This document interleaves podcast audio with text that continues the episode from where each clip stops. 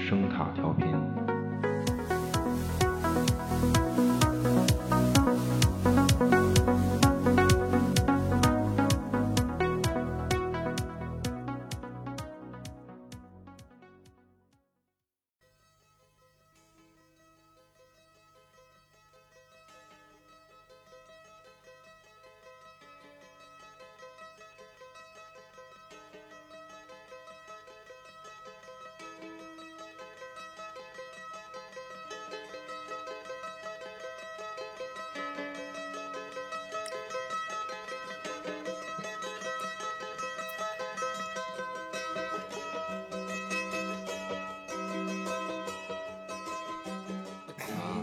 大大家好啊，又回来了，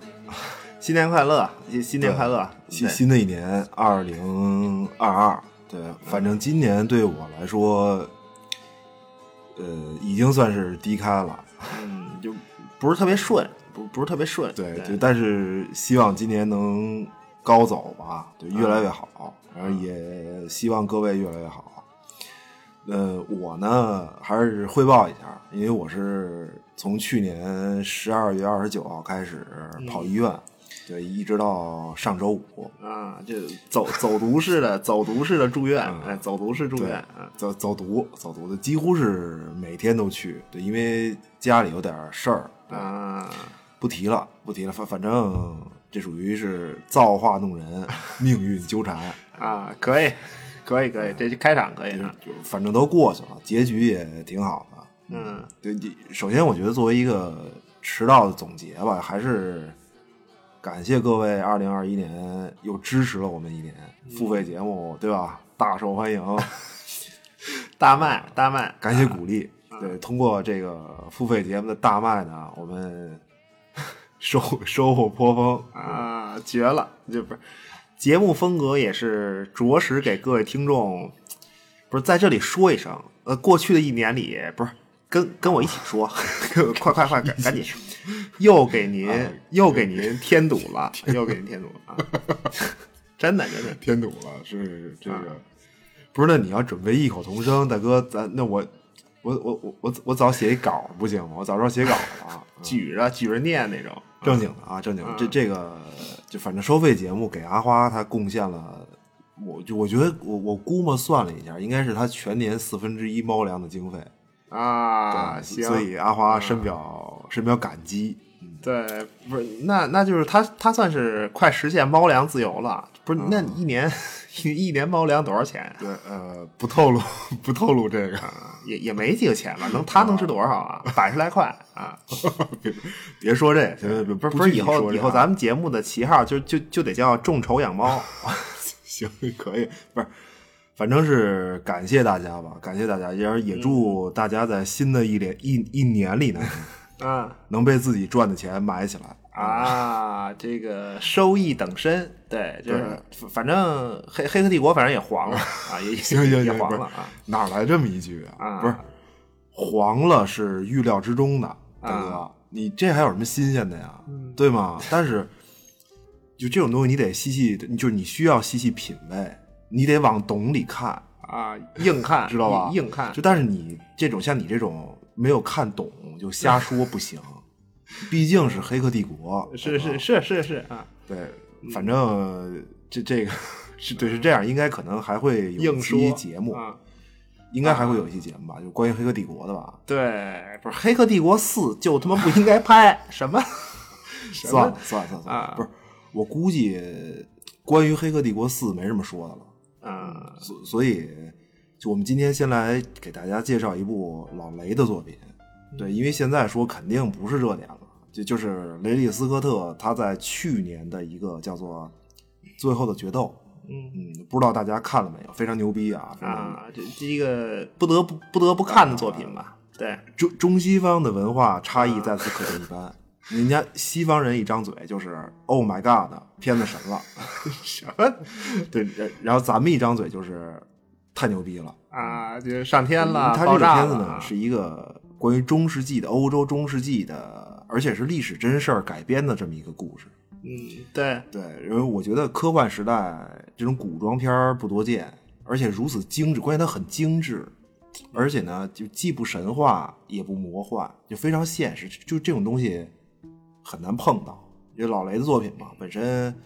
就他对于服化道的要求众所周知，就他那个用色，整个片子那个用色非常考究，看着特别嗯，对对，爽行行，不是，是是是是是，好好，哎不是，服化道水平水准 超高，这这就是老雷行活儿。啊，就就是就是这个水平嗯啊。对，就怎么说呢？反正这片子出手就是一个票房惨败啊， 对对，不是票房特别不好，票房呃哎也是不真重的要吧？我我觉得最后决斗，这是就个人感觉啊，个人感觉去年最值得看的电影没有之一。嗯，对，不不是不是，最值得看的外国电影。特特别谨慎，是吧对，就他他这个片子怎么怎么讲呢？就这个片子一打眼儿，就你一看，你就感觉老雷他肯定是要奔着拿奖去的目的拍的这么一个东西，啊，就非非常明显。嗯，而且也有戏。再一次，不是你别老瞎预测这个，你知道吧？你别你别别别，嗯你最后就回头得一最佳服装什么的就完了，你 你怎么办啊呀？不知道嗯啊，不知道，对。而且演员也算是，就他分量比较足嘛，演员对本阿弗莱克和马达蒙，嗯，然后这本本身他们俩也参与了编剧，对，呃，我不是，我是觉得马达蒙还行，就演这个片子吧，马达蒙还行，但是本阿弗莱克，嗯，我感觉特别出戏，因为他长得有点太现代了，对，而对嗯而对对而嗯且他演的是一个中特别世美纪国还是嗯法国的一个王室大贵族，确实有点儿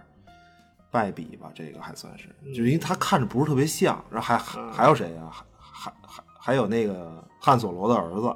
啊，对，不是这个特别合适， 汉佐罗这儿子特别合，叫叫亚亚当吧，这演员，嗯对就，就那个对嗯演员应该叫亚当，角色叫什么我，对他演一个中世纪的这么一个人嘛，嗯啊、就特别符合那个，而且他气质什么的特别到位，就是亚当气质什么特别到位，嗯对，就是是这样，就咱们先不说剧情，嗯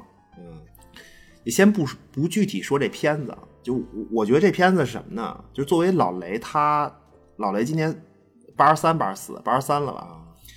就这个最后决斗啊，我我个人观点，这片子可能就可以说是老雷个人风格，或者是就特别老雷本色的这么一个集大成的作品。啊，老老头儿也八十多岁了，啊对，高龄，啊其其实他很多知名作品，呃，好是一方面，其实另一方面，通过很多他有名的作这些作品呢，其实你都能看出来，就特别是一些科幻这一类的，就老雷他是一个很明显的生意人，就买卖人，知道吗？ 做生意的啊，对，生意你看经他七十年代进入合理活，因因因因为就是在英国人嘛，英国广告人，当时呢，就英国广告界的人，这个就实际上已经有被合理活挖掘去拍长片的这种成功案例了。啊，对，就他也是给合理活注入一些新鲜的对血液啊，什么这种，对，对，就是丰富。那么当时老雷呢，因为他本身在广告界有一号啊，而且他就是靠这些这个镜头、画面呀、什么这些特别出众。然然然后他一看呢，说说哎呦，英国同行人家都去合理活拍长片了，火了，关键是你知道吗？嗯然后老雷自个儿就明白吗？就他心理上有一点儿啊，就是 稍算是算是那种稍显失对，落啊他，就他说，他说我塑造风格能力这么强，画面感这那的，说你们不找我呀？怎么怎么回事儿啊？这个说你们是不是要拍 拍他们电影儿？啊，急了，已就经就所以之后呢，这个派拉蒙就说说说行行行行啊啊啊行，找你啊找你服是了吧？哎对，啊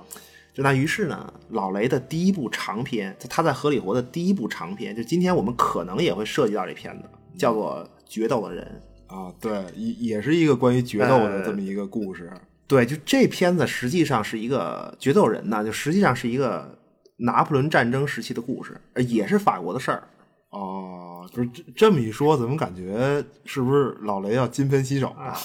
你明白吗？就第一个片子是决斗，然后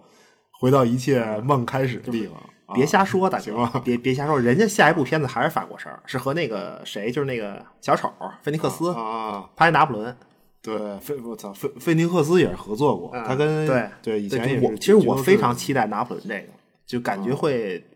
不错吧。就不管是导演还是演员，感觉会不错，我非常期待。对，其其其其实你可以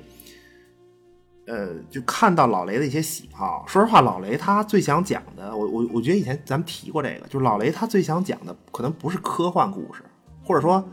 就是他自己最就认为最好的东西应该不是科幻。就你比如第一部长篇《对决斗人》，呃，是一个历史背景。然然后呢，就是因为当时《星战》出来了嘛，就是他《星战》跟这个《决斗人》是同年的，所以生意人嘛，就就老雷一看就觉得时代浪潮就来了。啊，就立刻就转变了目标，转变了项呃目。对，就开始异形啊，包括后续的一些作品。因为本来他在决斗的人之后的一个项目呢，就是他他他他在决斗人之后的一个长篇，也是一个中世纪的这么一个故事。哦，对，就是说所哦所以就我想说什么呢，朋友们，啊，朋友们，异星灾变就快别期待第二季 了，哦对吧？是是， 瞎看什么呀？嗯不要再抱着一个看老雷的心期待这么个作品。啊，行行行行，不期待不期待，大哥，拍不拍都行啊，拍不拍都行。真的真的就跟他对关系不不大，嗯，不大就不大。反正老雷还是一个他比较两极化的导演。其实嗯他在就从拍了《异形》之后，他很多东西都是那种。也是现代化军武的一一，就是我对觉得两个系列吧，一对对系列对是古装片儿，然后一系列是科幻或者是军武题材的这些嗯，东西然后他就是一要不然他就是历史题材，包括什么决斗士、天空王朝这些，要不然就是，呃，就是但是他你看在科幻设定里，他也是在塑造历史厚重感，我觉得他嗯这、这是他的一个特点。对，什么罗宾汉，罗宾汉也是他的嘛，对，什么剑戟啊对砍杀、都是这种。然后捎带手拍科幻赚点钱，啊， 就是凑合拍拍科幻，呃对啊过渡一下。嗯所以作为我觉得作为八十三岁的老雷，这个片子 就是最后的决斗一定要看，啊对，而且还包括之后的拿破仑，就那片子叫什么？我现在我想不起来。就他，但是他说拿破仑的事儿嘛，就这个时代也很少，很就很就很少人拍这种题材了。对，就在这种片子里，就他你你能深刻的感受到老雷的那种风格，就是其实他给我的感觉就是说，他对于恐怖这件事儿的把握，呃啊，恐怖恐恐怖的气氛，啊对，就是他对于恐怖这件事的理解，完全是现实里的现实里的恐怖，那种压迫感太好了。就是因为因为大家都比较熟悉《异形》嘛，你看第一部它确立 IP 风格，对吧？叫做面对恐惧，在深空中没人听得见你的呼喊。对，I IP 核其心其实很多导演一辈子在主要作品里，可能就就展现一件事儿，嗯或者他就展展示了一种气氛。就那么对于老雷来说，他在自己主要作品里，就是这句话：“深空中无人听见你的呼喊。啊，就是他等于一直在重复的这”个，对，就就是就是你这所在的环境里，你所处的时代里，怎么讲？芥川龙之介所言，权力就是获得专属利益的暴力。啊，然后呢，在这个特定时代里，权力有它自己的，就每个特定时代里，权力都有它自己的运作模式，嗯那最后形成一种暴力，充斥整个故事，压迫主人公。就就你你比如说，你把异形这个生物拿掉，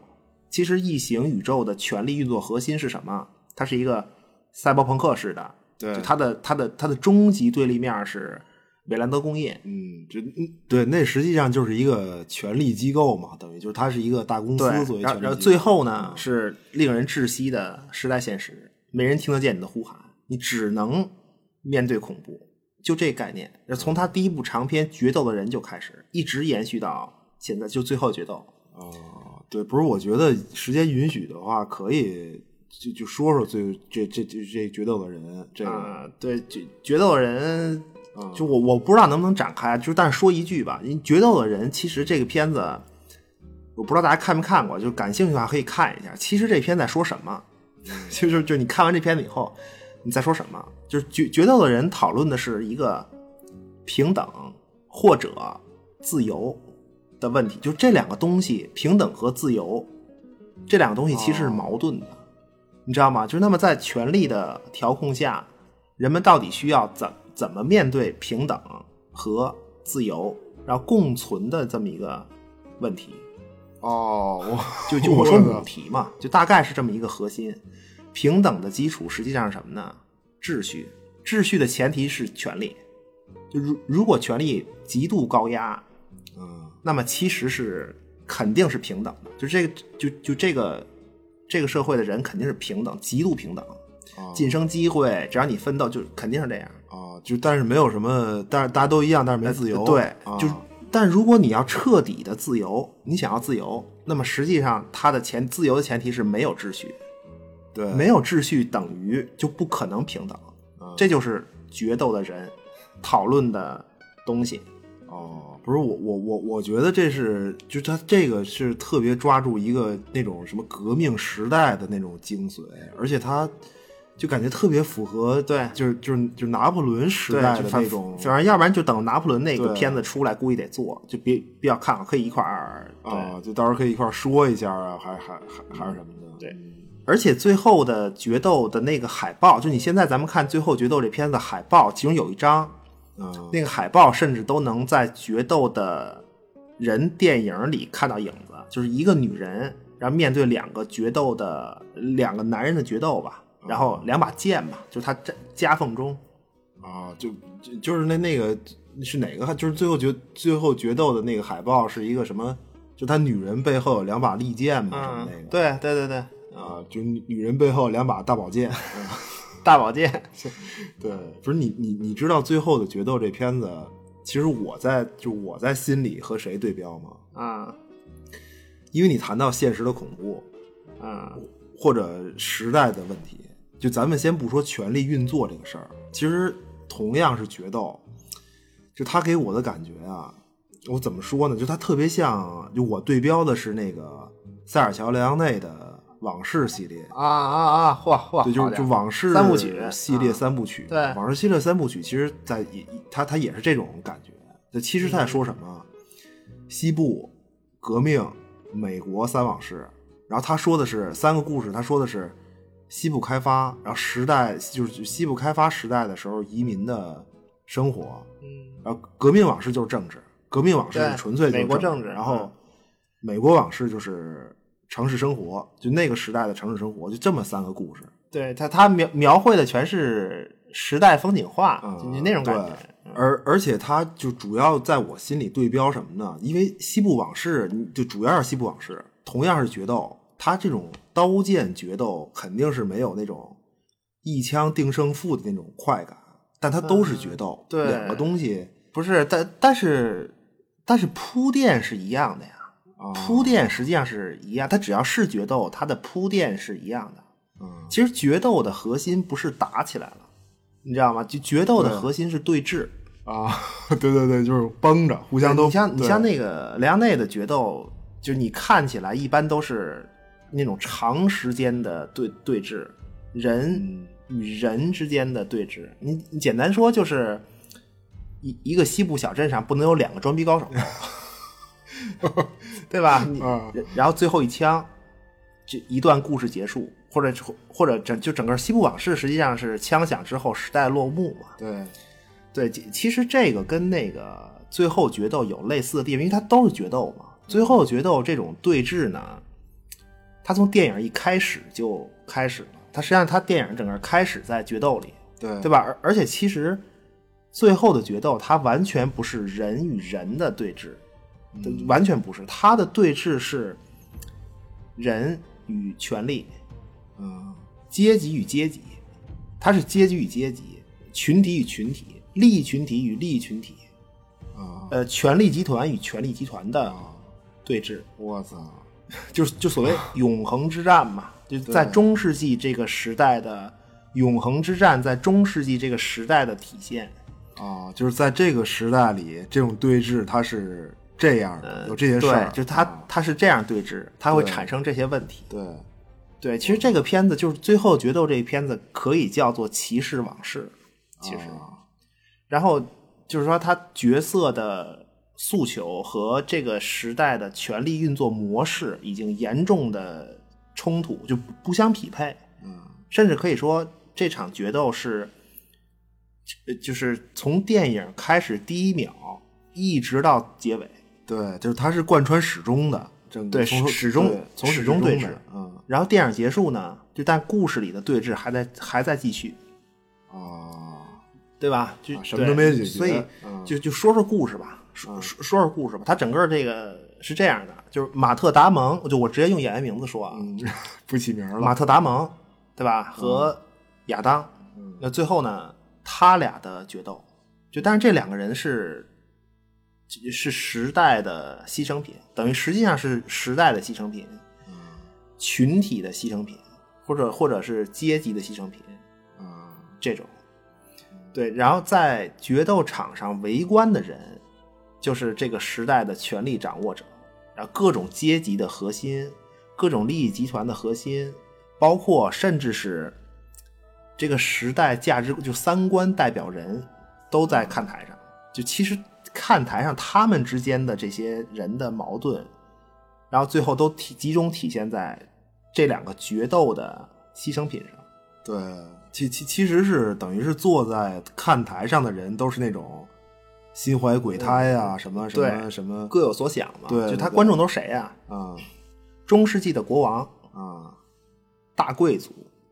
然后传统价值观的坚守者。你比你比如马特达蒙他妈妈，哦哦，他代表的是这个，呃，对，马特达蒙最后是个骑士嘛，嗯他的妈妈作为家族的女主人，在那个时代，她实际地位是非常高的，在家庭内部的地位是非常高的，而且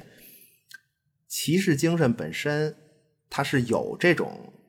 近似近似一种恋母情节的东西在里面。哦、就就你所谓骑士，如如果说你要秉承骑士精神的话，啊呃，就简单讲吧，马特·达蒙作为骑士，你要想秉承一些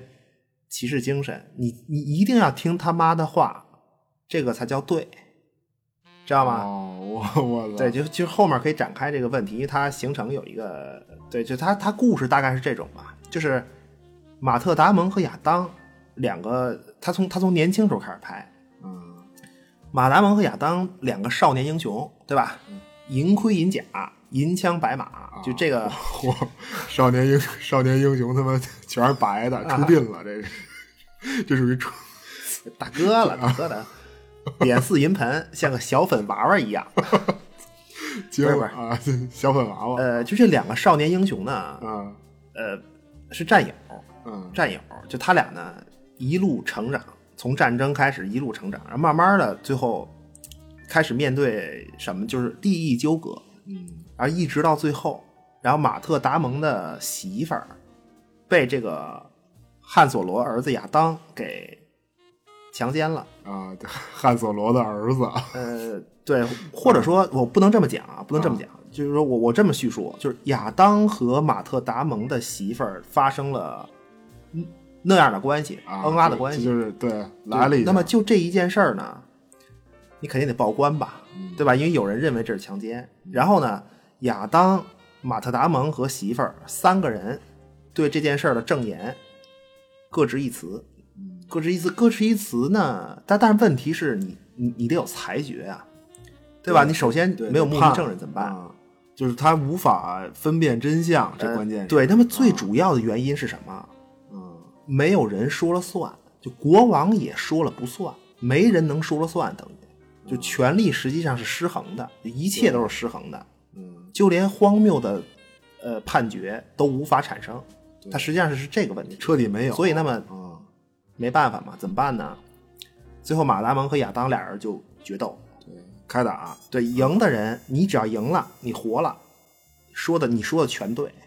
就完了嗯，那死的那肯定就是全部对呗，对就完了。然后最后俩人肯定得死一个，就这么一个事儿。就是他他本身他本身用骑士决斗来决定谁说的是真话，或者用这个来来来判案子，因为他本身其实就决斗这个事儿已经和故事发生的这个这个时代不太相符了，就决斗的这个东西，就那个时候对已经没有人通过这种方法来进行。就关键，他决定的是一个司法司法审判，对对对，对不？他他司司法审判就是权力的象征嘛，他实际上就是权力的象征，对吧？他最后对用决斗这个方式来判案子，这叫什么呀？嗯，这叫神命嗯裁判法，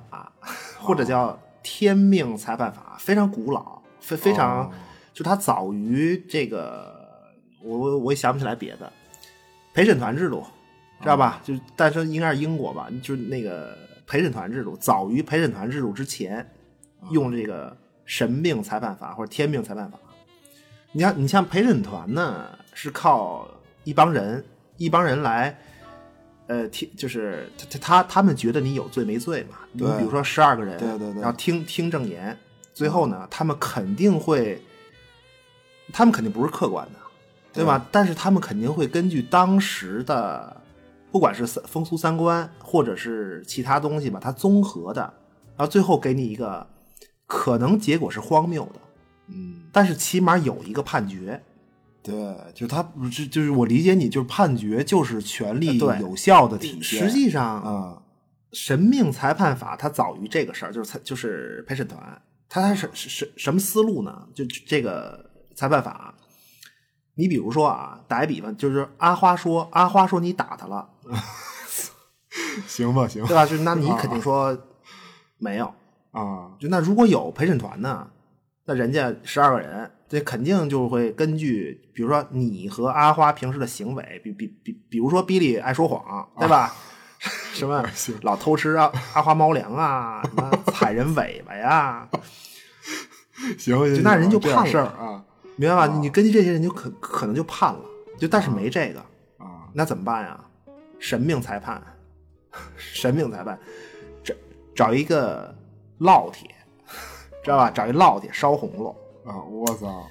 然后就给你的这个后臀尖来一下， 然后就 等就等着。您您中世纪你肯定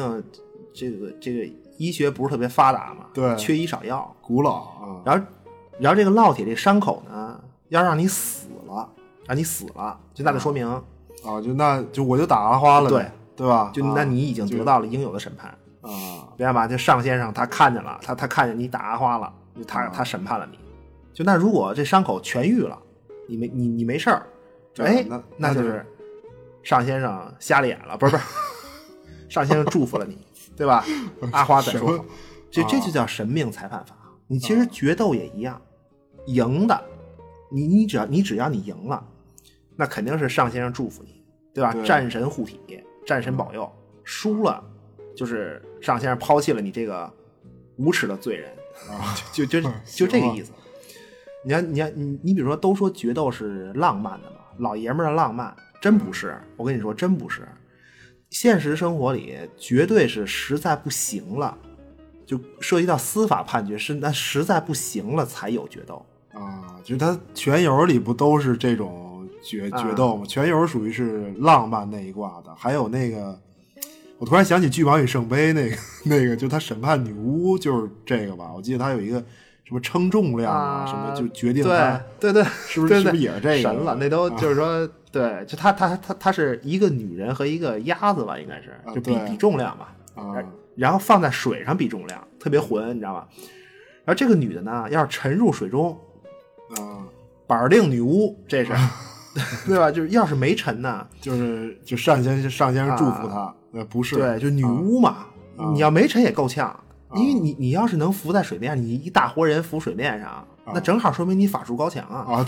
哦对对，就反正怎么都是死，要对吧啊涉及到女巫就就对，反正这是一种就非常古老的一种审判方式。你像那个英格兰谁呀、啊？一代雄主，一代雄主亨利二世吧，还是亨利一世？忘了，亨利二世，亨利二世，就他的司法改革，所谓司法改革改的，其实就是这个，就这种观念，就神神命裁判法这种观念，就是这种形式。哦哦，我操，这这个就等于已经非常，我觉得他就是你说，就是咱说现在他已经，我觉得他已经非常讨论权力了，就你不嗯对管是失衡啊，还是真空，或者权力的无效，已经非常对。然后然后除然后除了你说的权力的无效以外，就就是也是就他也是没有目击者，然后嗯，就是就是他没有目击者看到所谓的真相。然后，但是，但但其实观众是能看见真相的，对，咱对咱吧咱们就能怎么对讲？所其实他这个，我觉我我我觉得这样，就这片子里所谓的真相呢，我的理解啊，就是他所有客观发生的事儿，呃，应该都是真的，啊？对吧？比比如说谁救过谁一命，就是在几个人这个我觉我觉我觉得这都是真的，真实发生的，包括嗯亚当和人家媳妇儿那样也是真的，对这个行为肯定是真的，他只是片子里啊不同立场的人，不同的人对这件事儿有不同的认识，嗯对，就是这种。呃对，而而且我就发现这片子很多人都在说女权，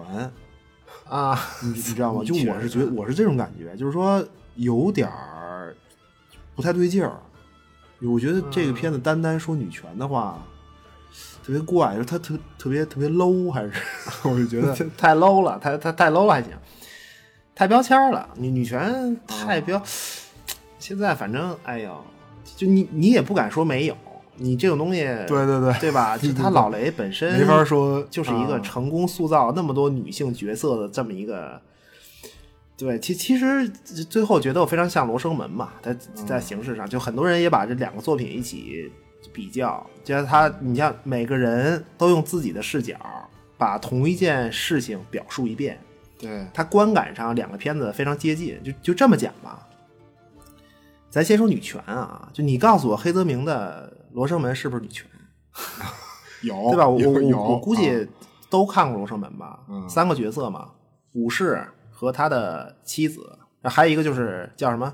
嗯多香丸，对三川三川敏郎呃啊呃，对，就是就是就就是就是多香丸嘛，那嗯角色叫多香丸嘛，就就是一土匪，这实际上就是一土匪。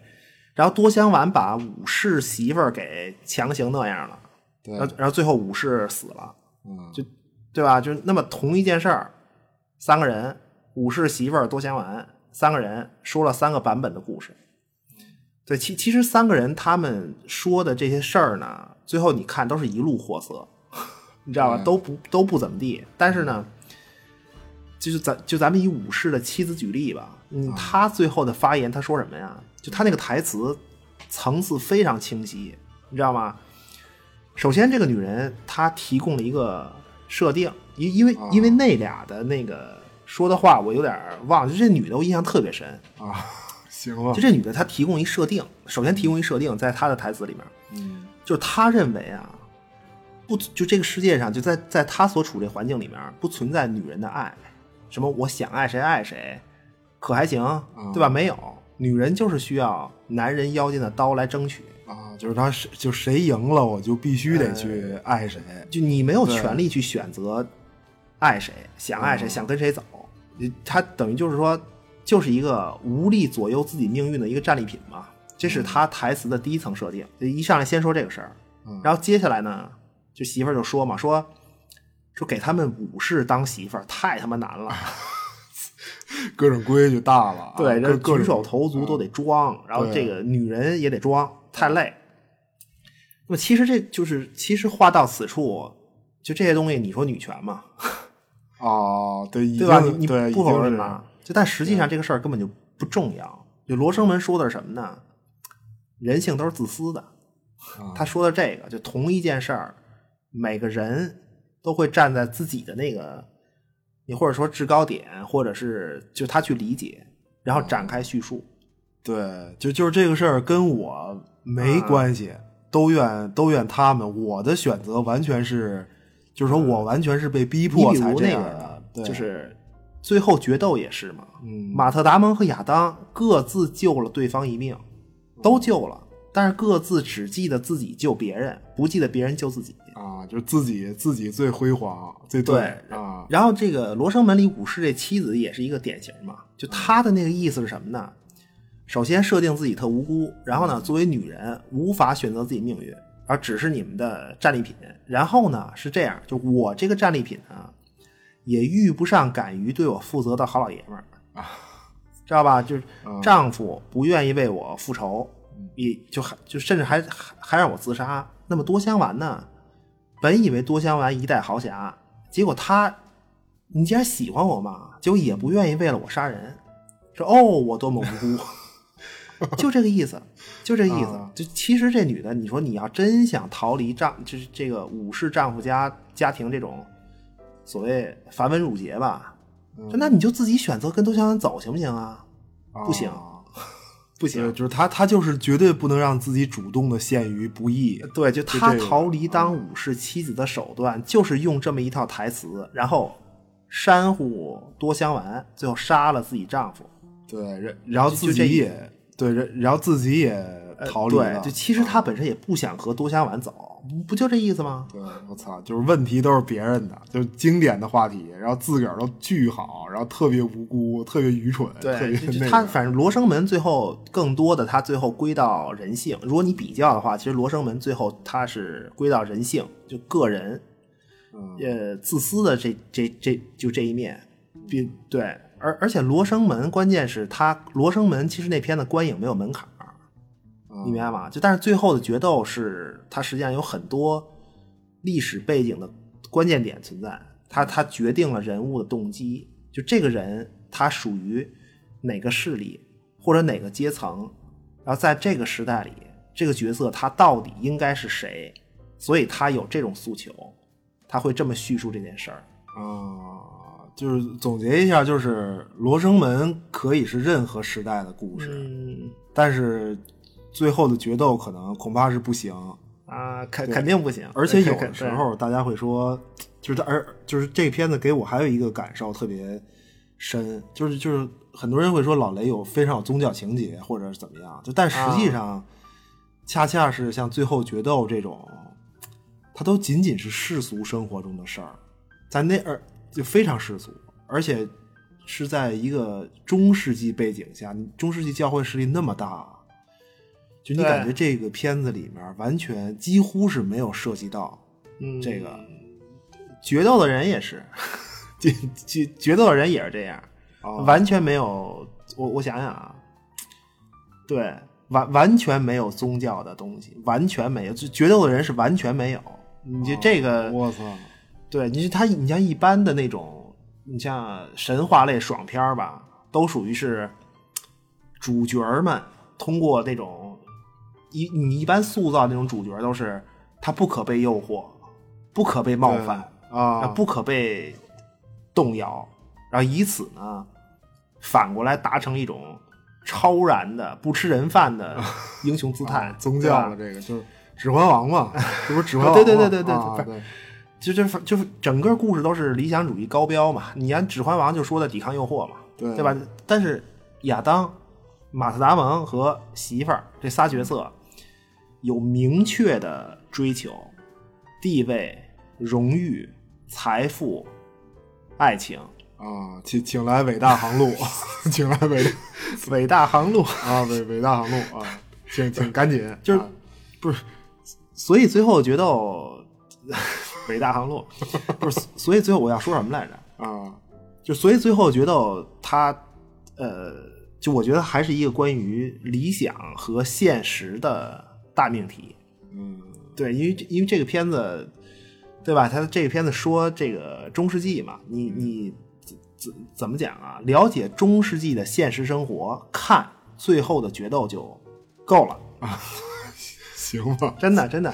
就你比如所谓大背景，其实中世纪呢，中世纪本身就是一个理想与现实非常完全割裂的时代，完全就有理想有现实，还他妈对立，特别对立。就这个时代给我们印象，呃，你像在今天，嗯，有两个建筑物吧，对吧？今天对我们对中世纪一想起来，两个建筑物，城堡和哥特式的天主教堂，嗯这俩一个王权一个教权嘛，互相争斗。就它其实就这种争斗完全是现实层面的，对对吧？然后对对对你你宗教本身，呃，代表理想嘛，宗教本身代表理想，但教会可可不是，它它它没有，它都是现实层面的争夺。嗯就那么那个是两个建筑那物个在文化上，它最后对应的两个东西就是骑士文化和哥特哥特式艺术，嗯 对吧？你简单讲，骑士文化、骑士文学有一个典型代表啊，《罗兰之歌》呗，啊，法国罗兰之歌还不是，罗兰之歌还不查理曼大帝外甥的故事， 不是不这是，死屋最啊有说服力的还是亚瑟王那一卦。你他亚瑟王最后找圣杯嘛，啊，对吧？你圣杯那个东西，它是一个，它是一个宗宗教圣物，圣杯就是理想，在那个故事里，找圣杯啊，巨盲巨盲与还是巨盲与圣杯这啊！别别别别 别，大哥大哥，来一下啊，千万别！你敲椰子壳儿可还行，啊 千不是绝了，这这说正经的啊，说正经的，亚瑟王圣杯三骑士谁呀、加拉哈德，嗯呃，帕西法尔和一个还还还一个是谁？嗯，博尔斯，博尔斯，啊，对吧？应应应该是对，就反正三骑士嘛，因为亚瑟对王故事它流传的版本不同嘛，就它它这个故事，但是怎么叙述啊？它有的故事版本是加拉哈德为主线，就圣杯骑士嘛，他加拉哈德为主线，然后最后他得了圣杯了。有的呢是帕西法尔，就但是你我跟你说什么叫文学故事的张力？我告诉你啊，就西方这种从古至今都靠神话故事教育文盲群众这种传统啊，写教材呢，教材等于随处可见啊今天是漫 威电影，你知道吗？行了今天是漫威行，了就就他这个亚瑟王的故事什么呢？就如果以加拉哈德为主线，那么他这个故事的暗线有另一个骑士是兰斯洛特。啊，这更有名儿，就扑扑克牌嘛，是梅是梅花啊啊对对对钩吧？对对什么是扑还是扑红桃扑克牌对对啊啊对。然后，如果以这个帕西法尔为主线，啊就那故事的暗线是、也是另一个骑士，是高文。哦哦，就就是加拉哈德配兰斯洛特，然后那个帕西法尔配配配高文，嗯对，这么所以所、啊所以不管是兰斯洛特还是高文儿，就这俩暗线呢，怎么讲？他们俩就是中世纪观念里观观念里世俗里的最完美的那种骑士。嗯你不管是武功、品德，包括气度各种，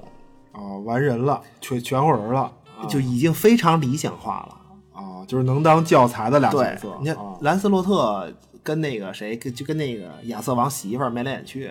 知道吗？就必须有这个，就爱上一个有妇之夫嘛，哦，这然后还不能有实际关系，特别一般神交，啊，对对 对就特别神交啊，对吧？就那么加拉哈德和帕西法尔呢，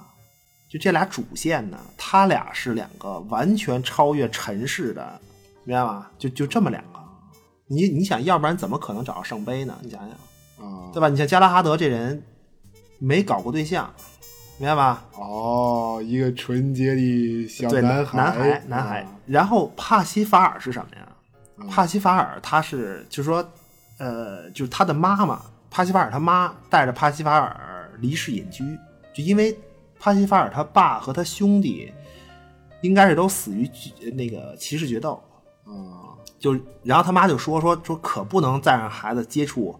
那么这种东西，啊，少少儿不宜呃，啊，对，对毒害，毒毒害啊有毒就是就是就是因为骑士嘛，它不光是决斗，就它有一整套的礼仪规则需要学习啊。但是帕西法尔就完全没接触过，你想他妈给他屏蔽了嘛？嗯但是呢，就是帕西法尔长大以后全懂，明白吗？就哦骑士的所有美德，就所有那好的那些美德，他全懂，啊，就属于那种天赋大明白，就这么一个人啊，天赋就大这哦么一明个白，。然啊然后整个故事呢，就整个亚瑟王这个找圣杯这故事呢，诞生在中世纪阴暗的现实里，然后故事里有浪漫的骑士理想，理想骑士，骑士理想，嗯，兰斯洛特和高文，然后他俩已经很理想化，然后再进一步，宗教理想，诞生出什么加拉哈德呀、帕西法尔这种这种骑士。啊就是他们俩完全是就被宗教赋予的那种骑士伦理的典范，就最高层次。然后他们俩能找到圣杯，哦，就是就感觉有一个它有一个三层式的这么一个结构啊，整个故事对从诞生到就是黑暗现实，对然后诞生这种理想化故事，啊，最后这故事里产生超然的角色。就你比如今天怎么可能有加拉哈德和帕西法尔这种角色呢？你包括漫威不也是吗？你你像这种角色不是不是典型的就脸谱式人物吗？对吧？就他们的行为，他就不是蠢，就都是愚蠢的，就都都就是愚蠢式的，对吧？你像今天，你像漫威也是神话，今天看东西都得是越人性越好，越阴暗越好。你想想，啊啊，对它它它是有时代，不是它是今天的东西是让你感受生活中的美，因为现在生活是嗯对很幸福的，真的很对幸福。就是它是一它种，这种，就是就是它哥特式教堂是什么样啊？嗯，高耸入云嘛，对吧？但是教堂的地基在阴暗的城市，泥泞的巴黎村中心，村村儿中心啊，你对吧？死就于一条街。但是哥特教堂那个尖顶直插云霄，啊就在人们的理想里，认为教堂那个尖顶一定是可以看见天使的地方，啊，我操，苦难让理想深信不疑，不得不深信因不为疑。压抑嘛，对因为中世纪压抑嘛，才会有这种表达。就整个一个，就就哥特式教堂本身就是一个理想与现实的矛盾结合，嗯就就它属于残酷生活里的理想化体现。对，就它就是那个时代的美好，你只能在理想里体会，只能自个儿对编它。现实里一点儿，对，嗯真是可以说没一点好没有。就就你比如那个时候的教会，教会本来是替上先生来服务信徒的，嗯，明白吗？是服务者。结果在中世纪，可以说是整相反嘛，对吧？然后骑士实际上，说实话啊，武装抢劫的非常多。啊，就反正都是从梁山上下来的。对，就但是啊是他在故事里都是。肯定是除暴安良的嘛，替天行道。你唐唐吉诃德看过吧？啊老老唐不也是吗？老说哎，唐对吧？这位地主不许不许打那放牛娃， 说哦，放下你罪恶的 鞭子，否则我就用手中利剑同你讲话，啊对吧？然后然后人家地那地主呢、啊，就就根本根本都不理他，根本就也理。啊，也理不敢不理，也怕被疯子疯子砍， 是吧？就他就把这个老唐给糊弄走了，嗯然后糊弄走，这这这骑士一走啊，一切照旧，啊，就是他骑士骑士故事，就是有一点儿，就像今天看什么爽片儿这种感觉，还是呃，爽片儿，爽就就对就是漫威，对，就就是，所所以最后真正回回归到现实，其实它中世纪不管是王权还是教权，我们只看到权力在运作，就是所有人都只是权力运作的牺牲品，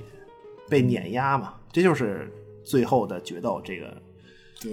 牺牲，我操，反正两个人两个人要把这事儿了了，必须俩人得死一个。对，就是就所以这个片子它就它的主题不仅仅局限在人性自己的这个一点上，嗯对啊这个东西，嗯而且这个片子，而且这个片子里，它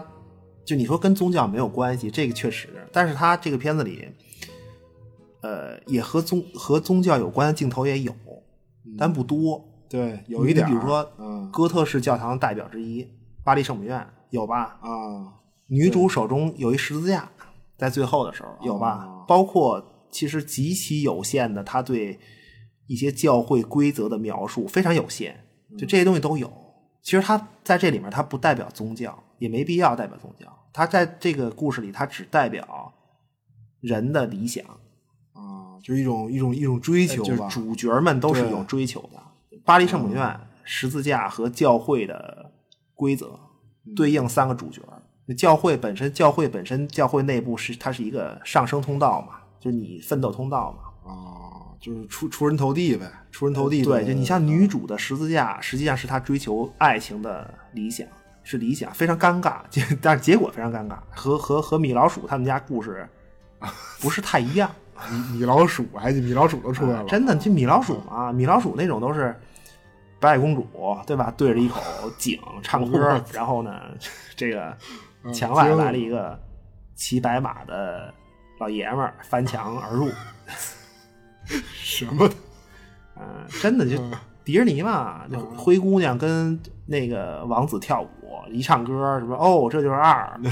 这这就是爱，啊对吧爱？因为爱，我们的生活是怎么说来着？就是有爱情，我们生活变得神圣嘛，容嗯光焕发。就是什么爱，就是什么通往天堂的钥匙，都都这词儿。啊，行吧，对，也对，挺就好的。嗯就你像这个《最后决斗》里，女主她说她喜欢帕西法尔，对吧？在电影里她说，嗯嗯她就你琢磨这意思，她不喜欢兰斯洛特、高文儿，明白吗？啊，这就是他，这就是他纯洁的想，对爱情纯对粹的想法。然后巴黎圣母院其实是马特·达蒙作为骑士的，作为一个骑士，他追求的象征，或者作为作作作为一个人一一个人他追求的这么一种象征。其实马特·达蒙他追求的是什么呀？权威的有效性。啊公正，我的付出要有回报，对，你你你实际上在宗教的语境里应该是这样的：就我一生苦修，我的目的，我我一生苦修，一生什么，我罪儿最大了，这那的，最后你必定能够进了进得了天堂。啊，就一辈子不做坏，就是他他付出与收益成正比嘛，啊等于是啊对啊，对，而而且收益可期待，就是你在这个你你说宗教就是嘛，我你的收益可期待，我苦修一辈子，最后有一个能能看得见终点，就是晋国起一眼能看见死。 行，真的行，真我的没没法儿，然后亚当的追求呢，嗯就是出人头地，出人头地。他自己，他他他追求的是自己绝对不可能跨越一些东，跨越一些最后得到的东西，地位，真正的地位。嗯就对于呃贵族女子的追求，实际上是亚当对于地位的渴望。哦，这个，而且对怎么讲啊？就这个片子里有恩啊镜头吧？啊有没有？有 怎怎么着？马特·达蒙和亚当，他俩在那样的时候，嗯啊的时候，注意了吗？嗯就那个、那个、那个体位，哦哦，就是那姿势， 惊了都，我操，兴兴 奋了，啊、那那不样是不是，带情节，大哥，啊是是真是真的真的，马特·达蒙那个那个姿势叫传教士式，啊啊，就是那个那那个姿势叫传教士呗，对，就这个啊姿势的名字叫传教士，就教它是教会认可的一种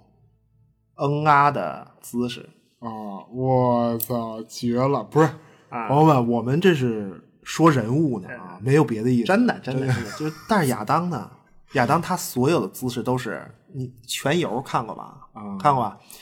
马王和龙妈的第一次对，嗯那叫那叫从后面啊，走走啊 对对对，就是这个意思。说，哎，你竟然心惊肉跳的给说出来了，啊，对哎不， 没有没有，好好啊！怎么什么不是你记你记得龙妈跟那个马王说什么吗？他啊说、他说我呀，我是你的妻子，所以请你不要用这种对奴隶的有掠夺性和征服性的姿势，对吧？就但是这个姿势就是亚当一直采用的姿势，啊，就满足了他内心渴望征服一些东西地位的。我操，对可以呃他的渴望嗯细节老雷可以啊，这个不是这种细 节，让我更喜欢这片子了。啊，特别别特喜别欢爱这片啊子特别爱啊，不是你你去是不是是这样？咱们那个，我觉得啊，可以展开一下什么呢？就因为因因因为这故事发生在中世纪嘛，嗯就但是具体来说，它是英法百年战争的一个背景，我觉得可以介绍一下历史背景，因为实实际上对于很多观众来说，这个就它有些细节是比较隐晦的，就如果你不了解历史背景的话，呃，就其实所谓骑士时代呢，呃，其实最顶峰的时候，它也不是就是电影故事发生的这个时候，它它不是英法百年战争，它的顶峰是在那二百年十字军东征的时代，应该。而且到了英法百年战争呢，它实际上是法国骑士时代的陨落的开始，就嗯因就因为法国的法国是骑士文化的中心嘛，呃，对他，他也是不是他？对，他是中世纪欧洲文化的一个中心，它实际上是一个核对吧心的，就的所以地区百年战争结束的时候，到了结束的时候，基本上骑士这个东西，对啊，完了，彻彻底对，基本对，对就实际作用也不行了，因为从从整个体制到兵器、热兵器到战术，全都不行了。嗯，时代落幕，时代这骑士制度，骑士制度是封建制度的体现嘛，对，对吧？就是这个我，呃，就就我觉得介绍几个点吧。其实它、就是它和主角们的动机是有有有关系的一些点，包括背后的一些利益集团吧。呃，就是骑士制度、贵族制度，它本身是一种征兵服役的体制。说说到底是这个事儿，就贵族各自领自己封地上的人，跟随国王去打仗，嗯就这个事儿。就但是它一直在演化嘛，就这就这个东西最后的终结呢，应该实际上是也不是三十年战争，嗯这实际上是到了革命皇帝拿破仑时代， 革命那皇帝他的一个普遍兵役制度，就啊，人就是算是终结了这个事儿，彻底终结了这个事儿。然后它中间有一个过渡，就到普遍兵役制度中间有一个过渡，就是雇佣兵。嗯，对，实际上雇佣兵本身就是一种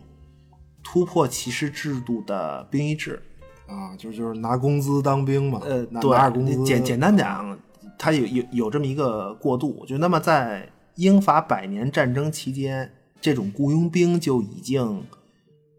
在英法战争期间就比较普遍了。嗯就他从你你比如说说这个事儿，从一个人开始啊，嗯就圣女贞德啊、这战场呃的大姑娘，对，大闺女，对大姑对吧？娘啊，这这个人在他是在百年战争最后阶段，最最后阶段，法国出现的一个，呃，就实际上贞德最后是法国的领导者之一，法军的领导者之一。嗯对，然然后他有几个特点，啊，这放羊女。那她除了做圣女贞德之外，她的特点是放羊女、文盲、平民，然后可能还是一个精神不太正常的这么一个人，而且啊呢，呃，实锤的充满了疯狂的宗教幻觉，包括这不，但是他最后，但是他热爱法国，啊，就是这么几个特点，就主呃对要特点，热爱法国这个事儿很重要。然后他说，尚先生让他帮国王去和英国人干一下，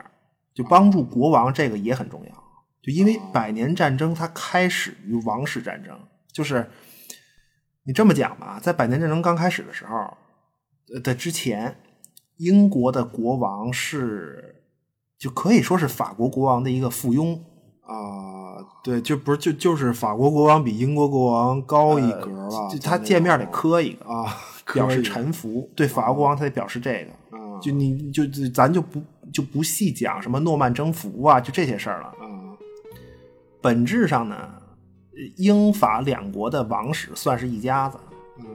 而且呢，就是他亲戚嘛，而且呢，呃，在在极盛时期，就是百年战争之前极盛时期呢，英国贵族在法国本土的领地，他控制的领地是今天，就是你今天看这个世界地图嘛，法国地图的大概是一半儿，几乎是一半儿。啊我操，就是一就是一半儿得归英国贵族管，呃，对，封地封建啊嘛，你啊你国王管不了贵族封地的内部事务，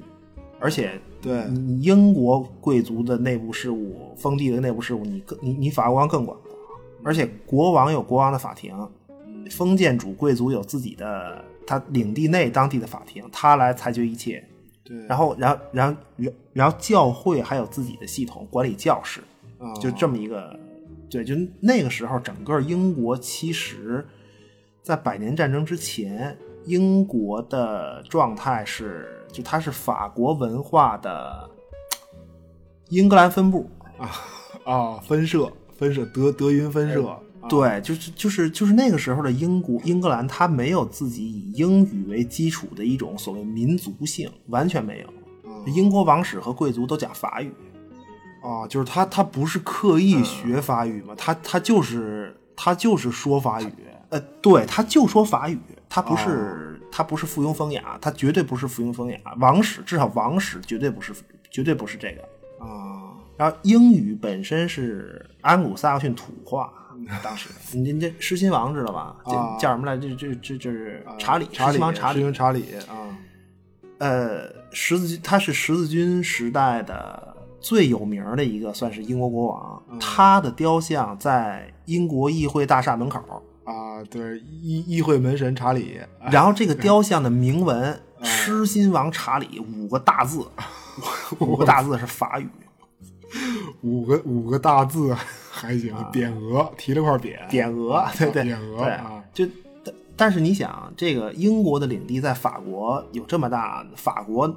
肯定不会善罢甘休嘛，就他必嗯须要，啊就那这个憋着所以就盯他着随时都准备着盯着这个，要把这个呃领地弄回来，就这些土地弄回来，把英国人驱逐出去。他一直有这么这这么一种动机，所以很多人就是一说，你像就是那个时候英国王室说法语，说他们甚至长期不在英国，在法国待着，嗯是就是这种行为是看不上这个英格兰穷乡僻壤。嗯对吧？你你你比如那个谁，英呃格兰一代雄主，一代雄主亨利二世嘛，就非常有作为。在位是几几三十年吧，三十多年，有二十多年在法国，哦，就因为他得盯着， 你明白吗？他得在法国呃本土盯着英国的那些领地。不是不是，其其实国王叫什么不重要，就反正是这么个事儿，就都得去去去法国看家看摊儿、守摊儿去，都得盯着自个儿那片对啊、对，他他不是痴迷法国那个地方，勒布斯英格兰不是，啊，就反正都是地主产自个儿产业得嗯看好了。所所以你看，英格兰要有宰相嘛，英格兰有宰相，就是因为国王老不在，所以他得弄一个宰相留在本土。啊，就等于帮着他处理一下本土嗯的各种事务啊什么的。所以英国就是，所以法国是要英国的领地，要驱逐英国。就那英国要什么呀？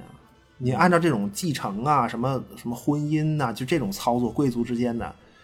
英国国王会不会有一天继承法法兰西呀、对吗？亲戚嘛，就是反正轮呗，慢慢的，就今儿换一个，明儿换一个，最后轮最后轮到英国王室。嗯啊对你那个那个《勇敢的心》看过吧？哦苏菲玛索演那个王后，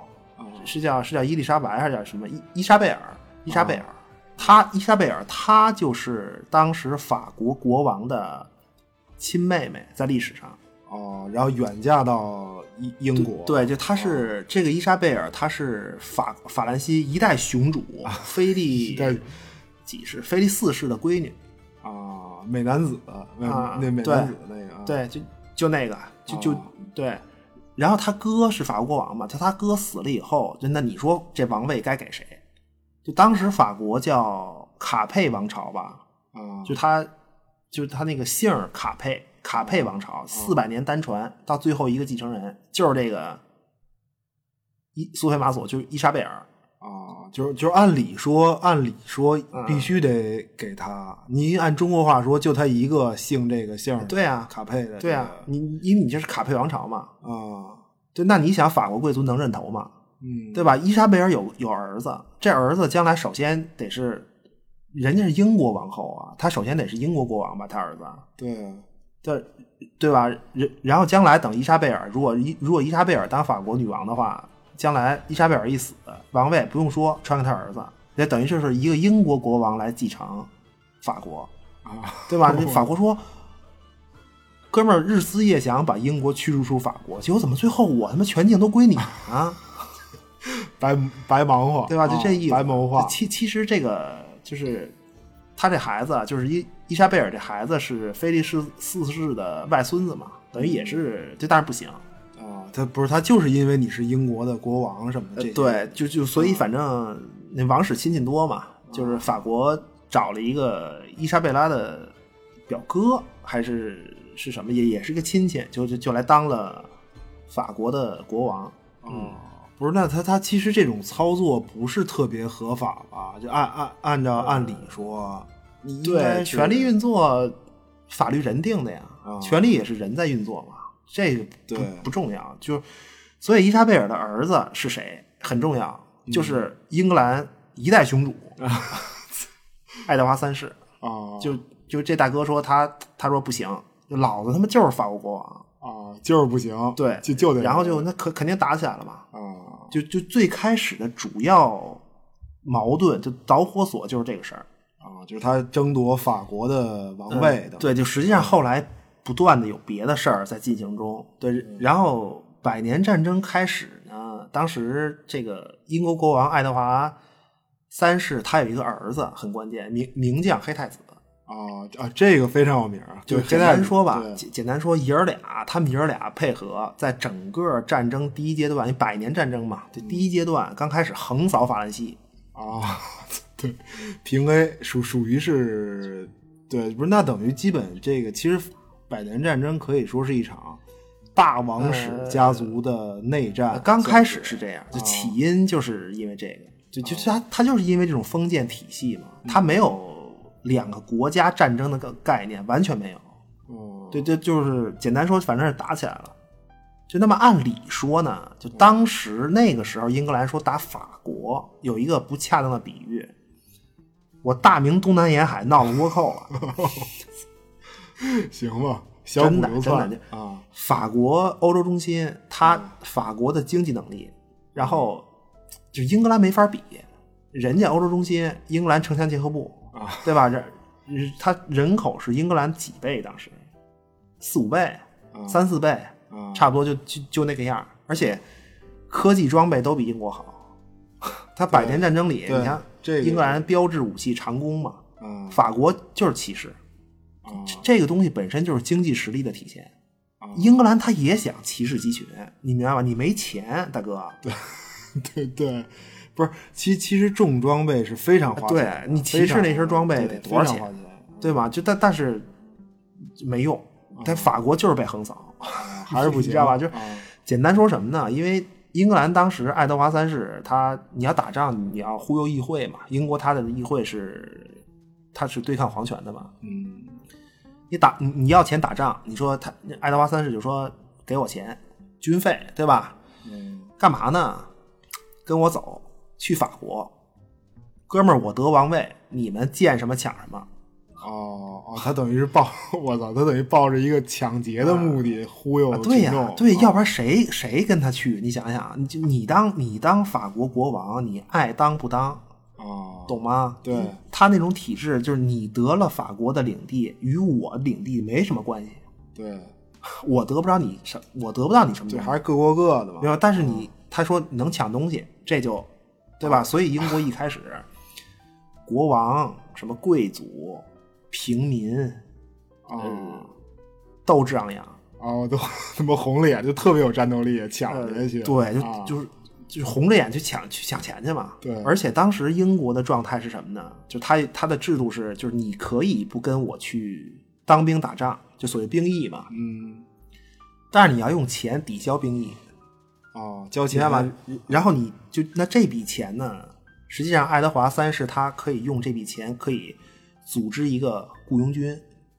哦明白吗？就实际上就是就他这个所谓雇佣军就是一个国家常备军的雏形。哦哦，不是，他等于这些兵他听就雇主的呗，就就就是就是听国王的嘛，就啊一你对看一般都是那个什么领主各自领兵跟国王走，大概是这种，所以他这些兵也不听国王的，要真打起来，嗯对，但但是法国就真的是这种，就你说这种，就封建大领主带兵，啊跟着国王走，就那种经典模式。啊就因为我给你地，所以你自备武器，跟着这个领主，然后领主跟着国王打仗去。那么打仗呢，只有付出没有收获。啊，对，不是他不是他也不是怎么讲，我觉得这也不是没受，不是关键，他是在自个儿家里打法国人、啊本土嘛。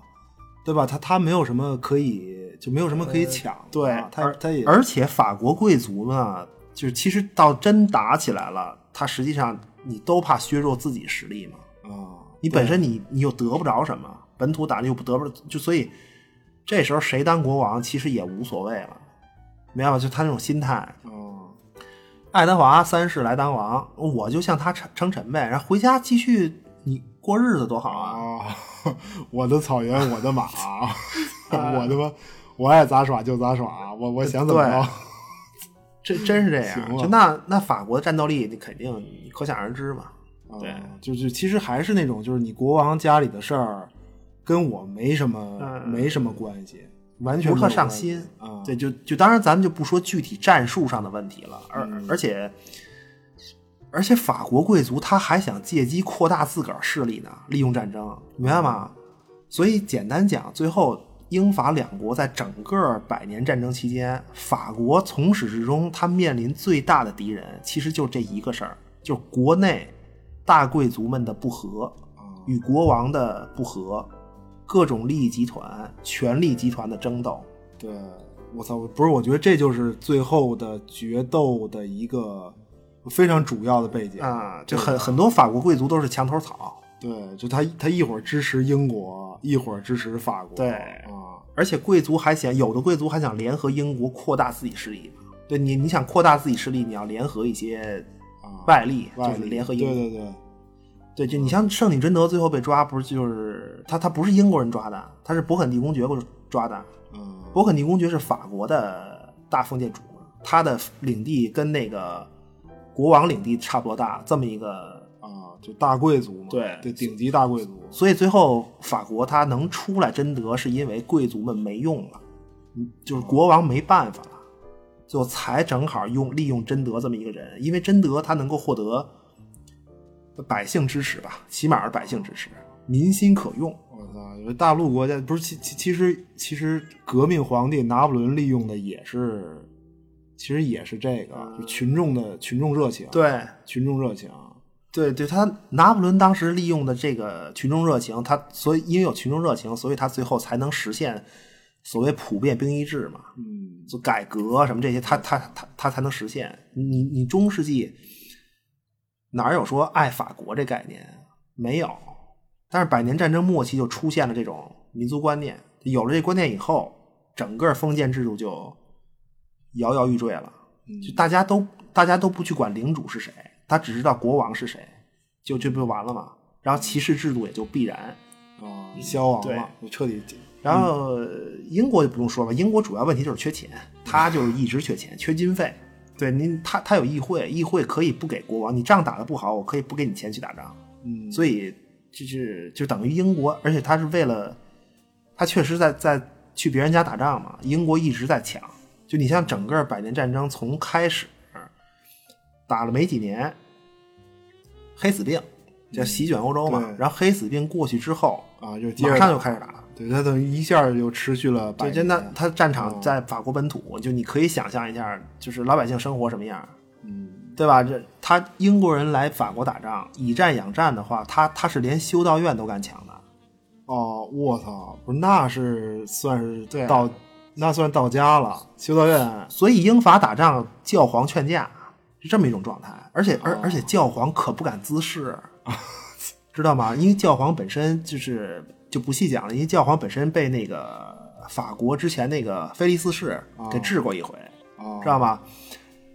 而且呢，就是他两国国王打仗嘛，就他们还都惦记从教会弄钱，啊，反正教皇也是不容易，屁屁都屁都给下凉 了，凉了凉了，对，就就你像在最后决斗电影里，马特达蒙这个就是他这个就是在在历史里原型马特达蒙这个角色，他家的领地和城堡就是被英国人推了，没了，领领地没了是什么概念啊？就是土地不会跑，嗯，但是土土地上的人没了。哦，就是给杀没了，对，其其实你继承的不仅仅是土地，你还有上面的劳动力啊，劳动力是世袭的，在那种体制下，对，不是他他等于就是这个土地没有经济产生不了经济对效益了，我操，那那那所以就是说马特达蒙他有领地，但是交不起租金，等于黑就等于疾病和战争这样但的一个、很多人都交不起租对金，很多人都交不起，就它双重打击嘛，黑死病和战争的双重打击，人口大量流失，嗯而且而且马斯达蒙他不是有一个前妻嘛，前妻和儿子死了。嗯真实故事里，马特达蒙他靠联姻获得女方产业、扩大自己产业这个操作，实际上是他的那个死了的那个前妻的。哦哦，不是这个女主的是吗？呃，对，就不真实就故事里，哦马特达蒙第一次结婚就获得了很大的产业，就但是他那个哦妻子儿子都死了，所以他最后就缺一个继承人。哦然后就电影里这个女主，她在历史里她的功能其实就是要生孩子继承。哦，不是不是不是，行吧，咱就啊不提真实的这个故事了，毕竟改编嘛，咱们就是对啊你你你电影里马特达蒙为什么说他破产了，更是要去打仗，嗯因为实际上他后来的的战争行为就是佣兵行为，他给国王打仗嘛，啊，啊然后国王给他付钱，啊然后后来法国也开始组织佣兵，就你像他打完仗回就是回家，他要说说这个国库欠他钱嘛，哦，就实际上就是工资，等于就是就就就是打完仗只要活着回来该结账了。就是这意思啊就是就这意结思。账你嘛你电影一开始、等于是这个百年战争的第二阶段刚开始，一三七零嘛，嗯这第二阶段刚开始，就这个时候法国赶上了这个一代雄主， 又是他妈一代雄啊主，全是雄主，真的真的就这这还行，查理五世。啊他在位的时，因为之前不是横扫嘛，啊然后查理五世他在位的时代呢，法国就开始反攻，啊就他从电影一开始，一三七零到一三八零吧，差不多差不多十年的时间，是是是一个就是他法国大反攻的时代。就这个时候，对于马特达蒙这种上前线的人来说，实际上是一个建功立业的历史阶段，就他等于用自己的性命一次又一次上战场争取利益，就这种。啊，以命相搏，就为点利益。对，就因为法国对毕竟本土作战嘛，等于等于查理五世上来以后呢，就他首先也开始，呃，弄常备军，就弄佣兵啊，常备军，保证战斗力。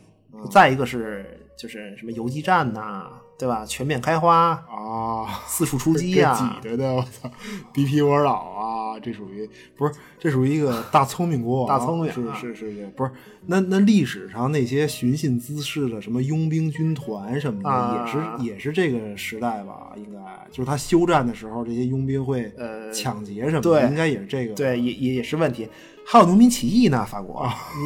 你 开玩笑。嗯，对，就就其实反攻阶段，他这十年反攻主要是因为查理五世这时代吧，英格兰一代雄主爱德华三世和黑太子都死了，然后再加上英国确实没钱，啊，对，所以第二阶段呢，法国战场上还行。另外，这个主主最重要的一点其实是法理，就是查理五世，他政治手腕比较高明，就这个很重要，这个确实很重要。不是，那那等于这电影儿一就是他电影儿一开始的那个时间已经是已经是查理五、嗯对查查查理五世的时代了，对吧？就那那后来那个国王是他儿子嘛，就那个就就是特别年轻的那个，呃，查理六世嘛，啊查理六世这查理六世这国王是一个，我简简单讲啊，就他是一精神病，看着有点缺，看着有点不太呃真的正常真的，这啊查理六世主要是体现一个就所谓权威的无效性，就国王说了不算，嗯对，非常孱弱，然后他本身年龄也小，一是一孩子，实际上他是一孩子，然后就是他那些兵强马壮的大贵族们、辅政大贵族们勾心斗角、暗流涌动，然后他说了不算，啊对，然然然后等于电影正常时间线一开始就是一三七零年，他那个叫利莫日围城战嘛，就这场战斗，呃，英格兰一方的领队就是黑太子，啊，那时候他还在，等于他他还活着呃。对，但那个时候黑太子已经病重了，就嗯在在在一三七零年那时候，就黑黑太子，但是黑太子也攻陷了这个利莫日，就这就这个城市，然后用咱们话说呢，大哥屠城，就平民我法军俘虏全杀。嗯对，因因本来中世纪讲究的是骑士精神嘛，你打败我就完了，你没必要给我弄死，对对吧？你交点赎金，一般就是俘虏就交赎金就啊放了，不多少杀俘虏钱？而且而且黑太子本人也是一个很宣扬所谓他妈骑士精神的人，你知道吧？他他黑太子本人是英格兰历史上第一个公爵，也之前是不能封的，之前哦英国国王是不能封公爵的。我操，不是那等于屠屠杀行为是因为屠杀行为是有悖骑士精神的行为，然后等于他整个这个电影用这么一场战斗开始作为整个故事的开始，啊，就理想与现实嘛，就他这种对比，理想与现实嘛，就真正的现实是谁他妈跟你讲骑士精神？ 就是整个电影的调子，就刚一开始就是这个。然然后等于马特·达蒙这种所谓的骑士什么的也没有为荣誉而战，他主要是为了上战场去算赚钱吧，算是就是赚钱啊，嗯，对，哦对，他也追求荣誉，但主要是对为了钱。就他两个角色嘛，马特达蒙和亚当。中世纪那种制度下呢，就是一个人想获得一些，因为他等级森严嘛，你想获得一些地位的提升、财富的这种呢，两条路，主要两条路，你要不然你就当骑士，要不然你就当教士。哦，不是那不不是那不就是马特·达蒙和亚当这俩角色吗？呃，对你，你首先说哦骑士啊，中世纪如果你仅仅是个骑士，你你你仅仅是个骑士头衔儿，实际上这个头衔儿是不能不能继承的。啊，公侯伯子男，骑士就是从男爵嘛，就最低的，因为骑士他关键问题是骑士是一技术工种。啊，就他你不能只靠出身来干这个，就你叫骑士，你得你得打仗啊，哦对对就对最起码的你得打仗吧，嗯对吧？你你必须要读书写字儿，什么琴棋书画也得懂，嗯枪马娴熟，而且你很多礼仪需要学习嘛。就所谓规范骑士礼仪，实际上就是，呃这呃这么讲吧，如果骑士是把刀，那需要什么呢？就是用你的时候利剑出鞘，不用的时候还得还刀入鞘，就是它是这个意思。啊，就加以防范，加以规范约束啊，约束束，对对，就包括是宗教对骑士的伦理要求，其实追追根到底都是这个事儿，都是约束这个问题，因因为它毕竟是一个武器嘛。啊，就就所以得进行文化素养方面的这个，不是？但是马尔达蒙大哥他他不识字吧？是不识字吧？应该、啊哎对，就就是理论上你说你是骑士，你应该是认字儿的，而且、嗯而而且是有点学问的。啊你学习各种东西，最后你对才能成为骑士，否则你就是一骑兵。啊，就纯当兵的，就纯对纯，但士是兵嗯除此之外呢，除了这种正常的手段以外呢，还有一些非常非正常手段，比如他这个电影里打仗哦了，马上就要打仗了，这时候会火线入嚯哦嚯嚯嚯，不是火线火线侧风啊，火线侧风，马达蒙就是典型的这种火线侧风的这种骑士，他其实根本不够格，明白吗？你要论武力可能够格，论智论这个文化修养差很多。你不认字儿嘛？但是你他他不是要远征英国本土吗？啊英英格兰本土九死一生，要开打以前封了一个封了一个骑士，要不然你看他打那么长时间仗都没有被封，就是这时候被封了。啊，然后然后马特达蒙就非常看重这个身份，呃啊，特别特别当回事非儿常， 特别当，他这是他的追求啊，懂吗？上升通道啊，对吧？就是不是我还我我还想起来就是什么呢？就他远征那场戏里面特别考究，知道吗？就苏格兰和英格兰是传统对手，对吧？就嗯然后所以呢，苏格兰和法国是传统盟友，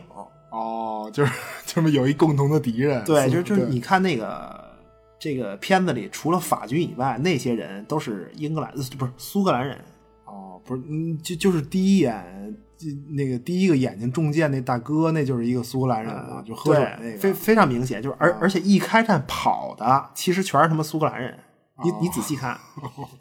就完完全没有什么勇敢的心什么的，特都特扯特别牛逼，啊这个呃不是，所以说回来啊，就马特达蒙他在这个电影里，嗯他是要需要出身嘛，就他的出身实际上是一个。可以肯定的讲，他是一个乡绅，就出身是乡绅，嗯就是他的爸爸呢，可能是个骑士，啊对，但肯定不是一个更高的贵族。对，但是他他爸在领主手下有官职，是一个上尉嘛，就这这就是他们家的在电影里最高的荣誉、最高的地位、社会地位。哦哦，也就是说，乡绅什么土地主和什么领主手下的什么官职和骑士头衔这三个是可以分开的吗？呃，不是包括贵族头衔都可以是分开的，哦明白吗？你可以是领主手下的官员，啊领主可以赏给你封地，然后你就是一个乡绅，嗯但你不是骑士，你你也可以不是贵族，哦明白吧？所所以中世纪，如果你就是你你中世纪，其实你要当骑士的话，必须是就他他实际上跟那个当教士本来差不多，你知道吧？六七岁，然后送到一个贵族骑士家里，然后做侍从，然后你，然后然后实际上你做侍从的时候，你经常要伴随的是那个贵族家那女主人，哦，你你你跟着着他，然后哦学习，就就是生活呀，主要是礼仪，主要是礼仪，然后所所就是，所以所谓骑士的那种恋母情节，其实也就在于此，明白吧？女主人地位很高，特别是你像十字军东征时代，领主都东征去了，那家里就是这个唯一的家庭领袖就是这女主人嘛，哦，对，他就真的是那个说了算的人啊然然后这个孩子就是骑士侍从，然后他在这么一种环境里，一步一步的，最后可能成为骑士。然后成为了骑士，你就能干嘛呢？找一个有房有地的贵族女子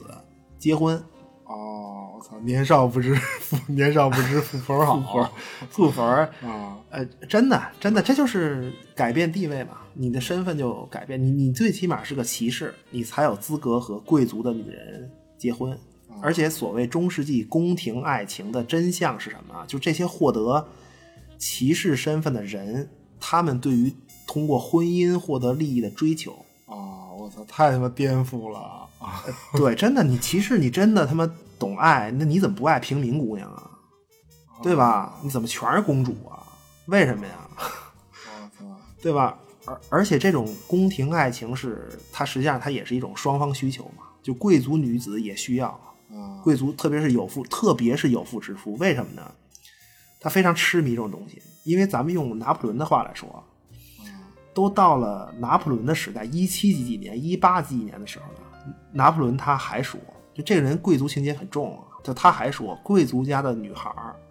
的作用就是政治联姻，在那个时候，哦所以宫廷婚姻，我估计啊，可能是没有什么真正的爱情。啊，不是可能，大哥，我、啊我觉得这就是没有，根本他妈就没有。呃对，就要严谨，要严啊嗯万一有是是是是， 万一有可能对啊吧，于是呢，就说骑士的这种这这套东西呢，对于贵族女子，啊就是特别是已婚妇女，我觉得她在就我自由恋爱的问题上，你因为自由恋爱也是人的，我觉得是本能的一种情感需求，就我的爱的选择什么的。嗯他这些东西，他对他他是一个人性的一个补偿，就很需要，也需要。啊嗯对，那那电影里女主像女主那种，就她完全被当做一个财产的处置，什么其实这个这个很很正常，啊就非对呀非常 啊很这必须那样，啊，他他必须就那样，他他不那样就不对了，他不那样就这片子就没法看了，他他就不对了。时代如此嘛，没有意外啊。对，就那么你你，那么亚当的出身呢？啊你知道吧？就是马达蒙是那样的，亚当是什么？就亚当他可以说是在社会地位上什么也不是，啊，我操，他就是第二条路嘛，两条路嘛。第二条路就是纯粹的苦出身去当教士，啊这是这个是真正的底层平民的上升通道。嗯就你像马达蒙和亚当，那个战斗归来，就电影一开始战斗归来进城堡，然后卫兵就问来者何人嘛，亚当是没什么说的，对，然后然后对吧马达蒙是那个自他他马达蒙啊自报家门，对，而而且马达蒙报的就是本上本城堡上尉之子没了。啊，就他的他的最高对职位就是这个，就是啊所所所以亚当就是一个他他他电影里也说嘛，他当教师，就这个当教师肯定是有文化啊有文化，但是教师你你不能结婚啊，教师是不能结婚的，嗯而且理论上教师必须要必须要贫穷，不能有私产，啊，就不是人家祖师爷说过，你知道吗？富人升天比骆驼记过过那个，哎，是骆驼吧？ 啊，不对啊，比骆驼对过针眼儿还难。啊对，有有有遗训，有遗训。对啊你教会，你刚才说教会要服务信徒嘛？你你服务一个群体，你有私产，你就有私心啊，必然腐败，一一定的，啊对吧？然后，然然后教会的，你像教会的教产，最早的时候，它实际上就是和世俗王权利益交换来的。你比如说教嗯皇，对教皇支持这国王，比如矮子皮平，咱就不、就不细说了。一个啊国王，你教皇支持这国王，嗯我我我策我我我我支持你，然后这国王就给我一片地，嗯，就是他他他等于就是已经介入了世俗的事物了，对啊有地以后就对啊就对而且而且说起来呢，它就是全欧洲教士都归罗马教廷管理，就理论上是，但实际上各个封建领主境内的教士实际上是帮着自己的领主说话的，明白吗？哦就因为你你的财产所在地是在这领主境内，是他匀给你的，啊，明白吗？然后你的财产要仰仗你的领主。哦，我操，这个这个太世俗了，这个简直呃啊对，对，就就那你你就反正都是一回事儿，你明白，都是一回事儿。然后你看法国的这个教士呢，就帮着法王说话，就帮着法国说话，他是他都都这样。而且你如果升，就是你在这个教会体系，你如果你升了主教了，嗯终于有一天你升了主教了，你你升了，那其实就等于是你在教会这个系统里，你就成了一个贵族了。嗯明白吗？就相当于贵族，就你当主教，不光有私产，还能有私生子，就是那那个时候啊，那个时候，哦我操，就是他等于就是一个向世俗奋斗道路类似的这么一对个，他他都是他都是一套事儿，完全陈就完全世俗的东西都是，嗯，不是不是不是，但是你但是你要当教教师的话，你这一条路就是一就一路忍受教会的清规戒律嘛，就在你没有对，这但还不一定能生啊，啊关键是对还不一定能生对吧我操你不一定不是那那所以一个骑士一个教士，我这绝了，这不就是马达蒙和亚当这俩 吗？嗯啊对？吧？就是对，但是我觉得他们俩都不太对，就就都是一个，他一个是畸形的骑士不认识字儿，一个是畸形的教士，然后这教士 用自个儿的渊博学识。高声、啊对高对声朗诵拉丁文黄色书刊，对，那那算是学以致用，这算是嗯啊，本身没几本反正就是这书这啊这两个角色都和时代不太相符，或者说是就就比较怪异。实际上他们俩比较怪异，对他，他是他们俩都是这个时代，都是这个时代压迫下的，就诞生了这么两个畸形产物嘛，都都渴望这哦种啊畸形儿两个上升啊，什么获获得一些东西啊，都是这种。就他们俩最后实际上各自代表了很多势力。就你比如马勒达蒙，他靠什么晋升啊？他靠给国王打仗，啊对吧？那么亚当呢？亚当靠自己才华，他才华一个是可以辅助这个领主，主要他混是靠什么混呢？靠自个儿的才华呢，勾勾搭各种贵族贵族女子，混迹这个上层圈子。啊嗯实际上是那种，呃，就宫廷爱情有很重要的一方面，就是十字军东征，男主人不在家，那么这个领主领地的领主领主的女主人，就是你，那你骑士就取悦她，那你可以哦获得晋升机会。我操，不是他，反正不是为了晋升，就是为了跟人家结婚，就是对，就是获得这个。同时，马达蒙他实际上是企图冲破，呃，头上的这个领主，他要直接对国王负责的。啊，不是这他这就是颠覆封建体系嘛？其实对我为了国王打仗，那但是为什么这国王是不是这国家最大的一个大哥？你告诉我，对吗？但是为什么我得不到应得的东西？嗯而那个没有出征的人，他天天的躲躲在这个领主的贵族贵族社交圈子里的这个这个人，他得到了一切，啊，除了为什么呢？就是因为因因为你最后还要你马达蒙最后你还要归你的领主管，嗯这不就是一个等于权力的错位吗？然后亚当呢，他代表的其实就是封建贵族的势力，他他就就是亚当，就是才华横溢，嗯社交达人，就是因为他们的那个领主本阿布莱克其实也是一个刚刚继承这个领地的领主，啊，就他实际上是一个新领导，这个本阿布莱克就就所以重重新洗牌了嘛，重新洗牌之后，亚当才能上位。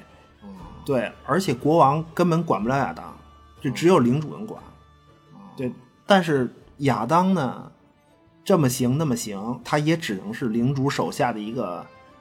大红人儿，也就这样了。因为因为亚当实际他身份就算是一个乡绅嘛，顶多就是一个乡绅，就是封建领主自己小宫廷的官员。嗯那如果他在军队的系统里呢，他其实就是一个侍从，骑士侍从。他他一直都不是骑士，他没有爵位的。嗯，你想，他不也不为国王出征，对对吧？但是领主可以给他各种利益，除了身份，除了这个地位身份。啊，拥有可以拥有很多，就不是贵族，对所就不是贵族，所以亚当就跟这个贵族女人，就是哎你干不了别的，就搞搞野对象呗，啊，搞搞野对象，对，就就就完了。就这个人很自恋，因为他确实有才华嘛，嗯对吧？就亚当说是啊，我这么大明白嗯人，对吧？贵族女子有一个算一个，那还不得人人见我这这这都得乐得合不拢腿。啊，我操，就特别自信，那种真的，就啊就就就所以亚当就认为呢，就他那个行为就不是强行强强奸，就嗯他那就叫两情相悦，他认为。对，不是他就觉得自个儿这魅力足足够了，呃对，啊就没没他问题以为马特达蒙的媳妇儿一定是跟别的女人一样看上自己了，嗯而且就是你看他跟别的女人不也是吗？就是嗯啊，以前你追我赶的大闹一番，啊哦，是要的就是这个劲儿，啊 对对对知道吗对就是这个劲儿，对啊情情调儿情调儿情调啊儿。调情情啊调儿，关关键亚当他也挺悲剧的，你知道吗？这这么自恋，而且确实嗯是贵族都是一帮饭桶，就他、他你像他服务的那个领主本阿弗莱克，嗯天天不是也就那德行吗？对，也也是黄色书刊的文化人 黄啊啊，看看黄书文化人，文化人，嗯文化人不是真的。实际上，本阿弗莱克呢，他就没有能力管理自己这么庞大的产业。对，不是最可悲的是什么呢？就是产业必须属于对他，因为他是贵族，对啊，对你必须你就亚当这种能力，晚生个几百年，来个新兴资资产阶级资本家，这多好 啊，对吧？行吧，不是不是，那那我那我觉得这个亚当确实是一个人才，而且他也是，就他属于本阿弗莱克这领主经营自个儿领地、扩大势力范围的一个嗯对，工具，对对对，工具，一个工具，啊对对对你知道吗？都都一样，都一样。马特·达蒙的后台是哪个人啊？哦就是那个介，就是那个给他介绍媳妇儿那人。哦哦，就是那个什么喜德贵子那个吧，什么就他办一实个际上 party，啊喜德贵子的那个贵族跟本·阿弗莱克，就他这两个贵族肯定有势力范围的矛盾，啊，而且这两个人也是嘛，就一个为国王打仗，一个在家看皇书，对吧？看皇书啊，对，就他两个利益集团，两种利益集团，两种权力集团嘛。嗯就他为什么给马达蒙介绍媳妇儿呢？啊，你明白吗？就如果这个女人的爸爸的的领地落不到自己人的手里，就马达蒙算自己人嘛，跟他一块儿打仗的，就那么就可能落到敌对贵族的手里。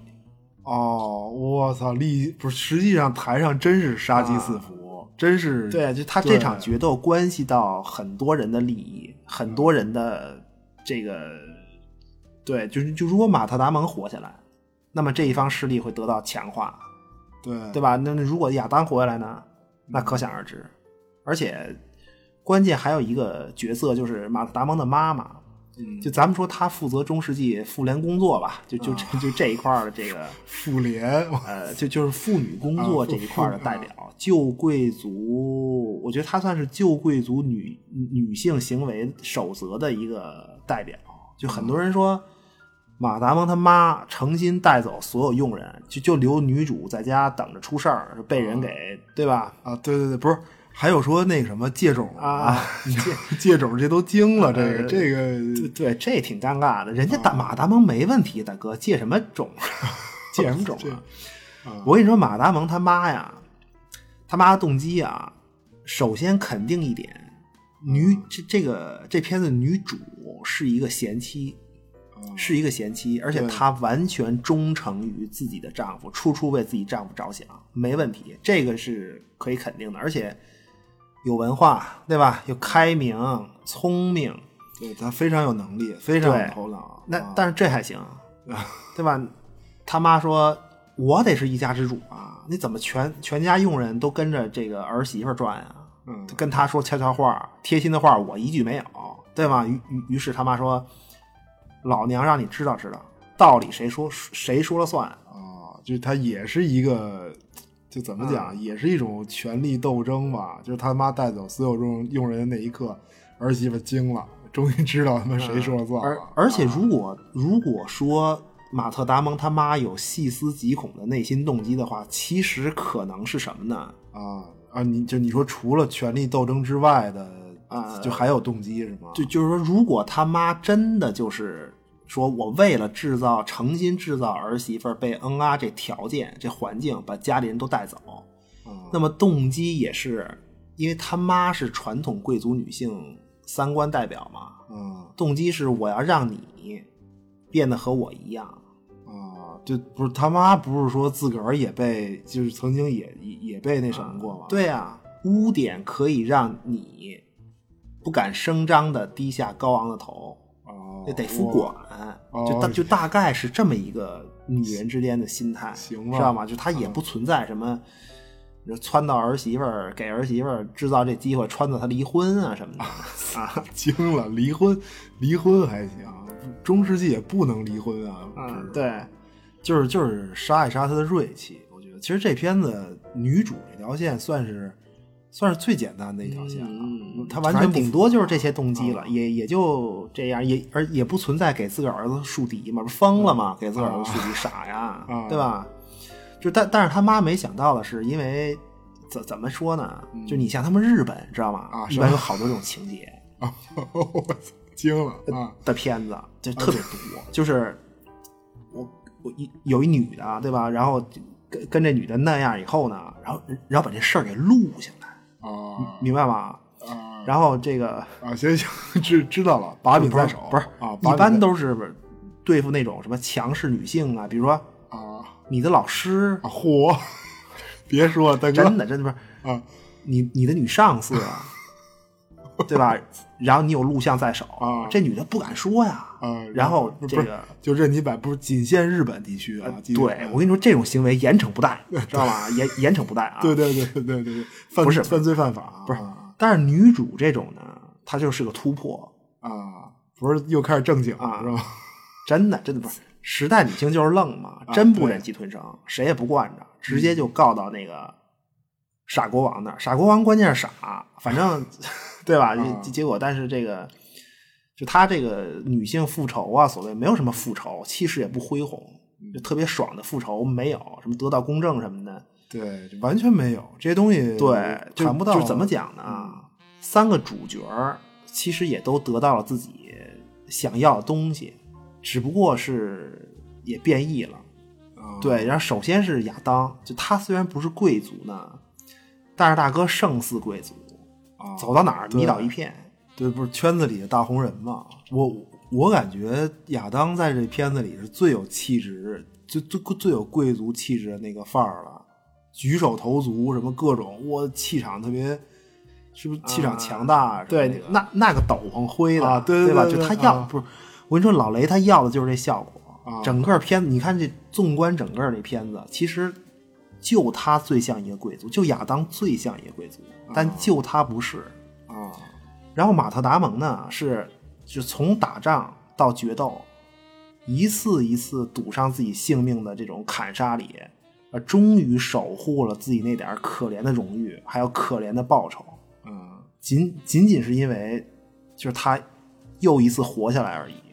对，就能得到点东西，活着。我关键我觉得他那荣誉也没有人去肯定，好像也没人在乎这这个。对，对对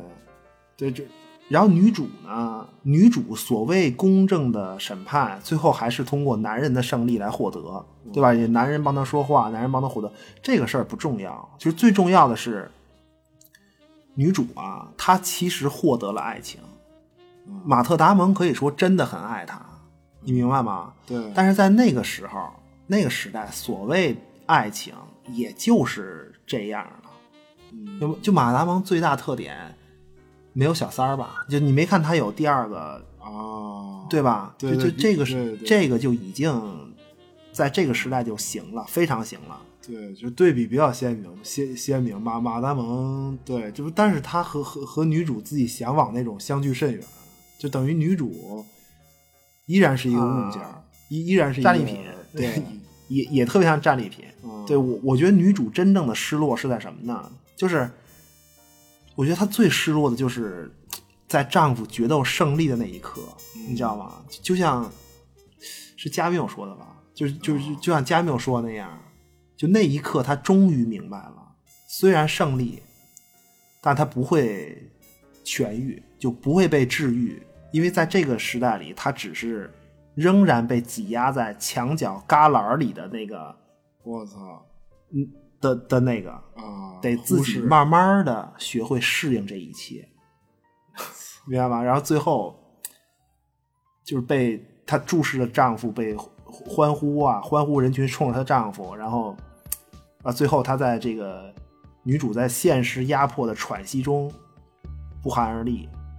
的恐怖，啊，整个故事就结束，非常棒。就就这种片子，现在我觉得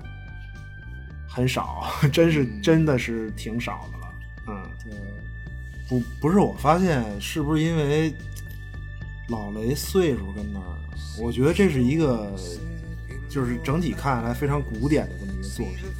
嗯，就是说，然后从节奏到叙事，然后就你说老雷这一代要是没了，这代人要是以后全是那种啊，至于吗？啊啊， 不敢想，我都有时候我觉得，反正这种东西现在是真的是不多。对，反正以以后就是黑黑客帝国七八九十，大家 And 就 I 是 wait without you, with or without you, with or